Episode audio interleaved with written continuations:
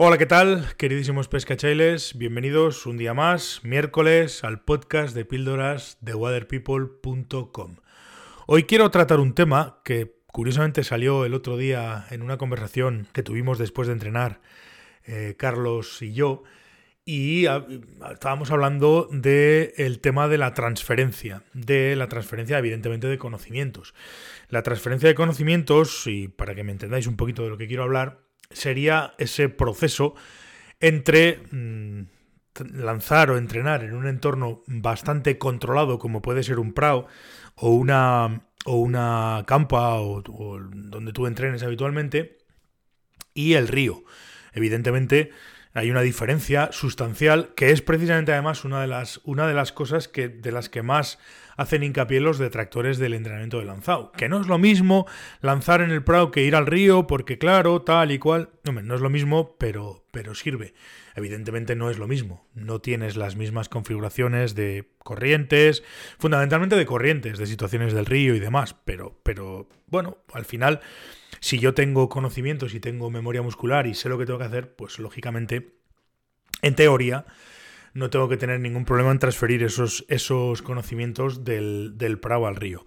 Pero existe, evidentemente, un, un proceso que en los pescadores, no en todos los pescadores es igual, es un proceso completamente distinto. Carlos me hablaba de la transferencia y yo le hablaba más que de la transferencia de la presión. Claro, si tú estás acostumbrado a entrenar en un entorno, vamos a decir, amigable, como puede ser tu campa habitual de lanzado, y luego vas al río y lo primero que tienes es un tiro de agua que te lleva por encima de la cintura y tienes que andar haciendo equilibrios y tienes una trucha de dos kilos o un pez enorme delante tuya cebándose o tienes el pez de tu vida en el lance o tal, pues lógicamente la situación ya no es amigable, es todo lo contrario y tienes miedo a fallar y tienes miedo a, a no poner la mosca en el sitio en el momento adecuado, etcétera, etcétera, etcétera. Claro, eso Carlos le decía transferencia, yo le llamaba presión. Viene a ser lo mismo, o bueno, es exactamente lo mismo que la situación por la que pasan, por ejemplo, los futbolistas. No sé si es buen día hoy para hablar de, esto, pero bueno, en fin, es una, pequeña broma. Lo que decía, eh, cuestión de, los futbolistas cuando están ensayando, por ejemplo, penaltis. Tienes un, un tú, hay una serie de jugadores que entrenan las tandas de penaltis y cuando llega la posibilidad o la situación en la que te tienes que enfrentar a una tanda de penaltis, en un mundial, en una final de Champions, en un, o, en una, o en un partido de Champions o lo que sea, pues los jugadores que han lanzado o que han entrenado los penaltis, en teoría, ese proceso de transferencia o de presión es lo que los va a hacer elegir lo correcto o no elegir lo correcto. Eh, lógicamente la diferencia es fundamental. Estamos hablando de un estadio lleno, Estamos hablando de un montón de espectadores, estamos hablando de gritos, de que el portero de enfrente te mira, te guiña un ojo o se ríe. Estamos hablando, a fin de cuentas, de presión. La presión que sufre una persona cuando tiene que hacer algo y sabe que se la juega. Así de simple. Hombre, evidentemente nosotros como pescadores te la puedes jugar el coger un pez o tal, pero, pero, pero vamos a sentir esa presión. Nos van a temblar las piernas cuando estemos metidos en el río y tengamos un pez delante nuestra cebando. Si me da igual que sea muy grande o muy pequeño. La sensación casi siempre es la misma, ¿no? Tienes un pez delante cebándose, que es lo que quieres, y por mucho que sepas, pues muchas veces te pones nervioso y tal y cual.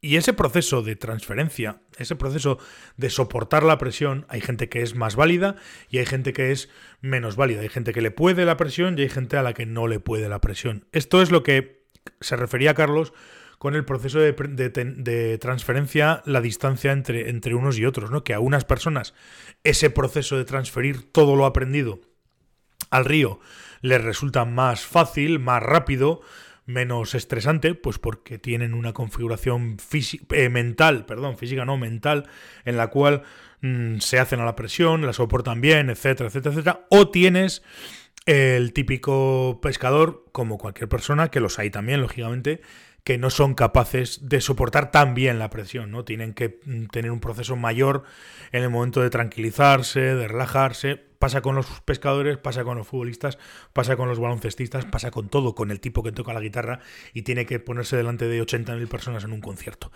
Entonces, este proceso, esta transferencia, este, este soportar la presión, es un concepto bastante interesante entre eh, la campa, el prado y el río.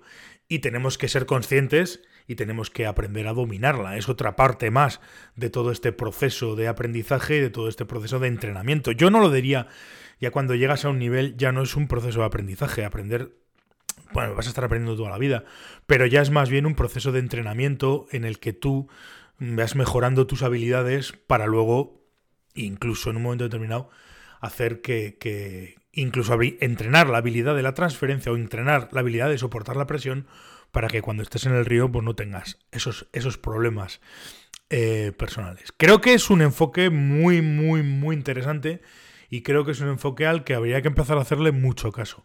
A todo este tema de la presión, la transferencia, la, el soportar en un momento determinado esa, esa posible presión, como os digo, que nos va a hacer muchas veces equivocarnos y en otras, si la soportamos muy bien, acertar. Porque claro, opciones siempre vamos a tener mil, igual que al tirar un penalti. Yo puedo tirarlo de mil maneras distintas. Lo que pasa es que puedo elegir bien o puedo elegir mal. Con lo cual, pues lo acertaré, o sea, lo meteré o lo fallaré. Con esto pasa exactamente lo mismo.